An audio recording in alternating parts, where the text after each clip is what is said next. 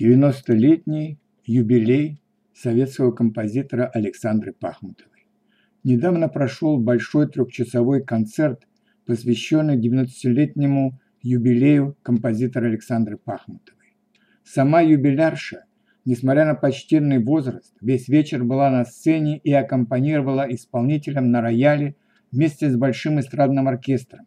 В России трудно найти человека, который бы не знал имени Александры Пахмутовой и не вспомнил бы без труда мелодии нескольких из ее песен.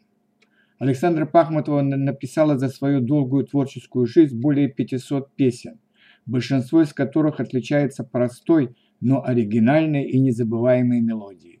Они звучат не только по радио и телевидению, но и также редкая свадьба, день рождения или другое торжество обходятся без песен Александры Пахмутовой. Почему я ее называю советским композитором, хотя последние 30 лет она живет уже в капиталистической России? Потому что, несмотря на то, что она продолжает писать песни, все же расцвет ее творчества приходится на 60-е и 80-е годы прошлого века, когда каждая вторая песня, исполняемая на эстраде певцами или ансамблями, принадлежала ей. И во-вторых, потому что многие из ее песен были посвящены комсомолу, всесоюзным стройкой, Московской Олимпиаде и другим советским праздникам и событиям. В то же время ее нельзя назвать просто пропагандистом советского образа жизни. В ее мелодиях было столько лиризма, что многие воспринимали их как часть своей жизни, часть своей души, а не как просто патриотические песни, написанные по случаю или по заказу. Ее мелодии становились любимыми мелодиями тысяч людей, а многие строчки из песен Пахмутовой стали крылатыми выражениями и даже поговорками.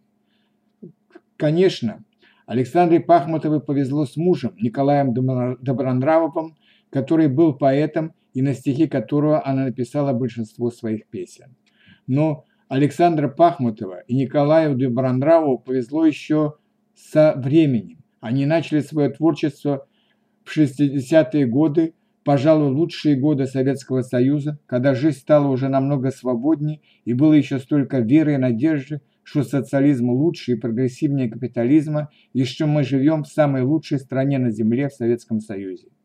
И поэтому песни Пахмутовой, наполненные этой верой и этой надеждой лучше, чем другие, выражали суть того времени и моментально подхватывались миллионами людей сразу после исполнения их по радио или по телевидению. И даже в 1990-е годы, когда шоковые реформы правительства Егора Гайдара сделали для многих простых людей жизнь невыносимой, именно оптимистичные песни Пахмутова и Добронравова позволяли пережить это смутное время.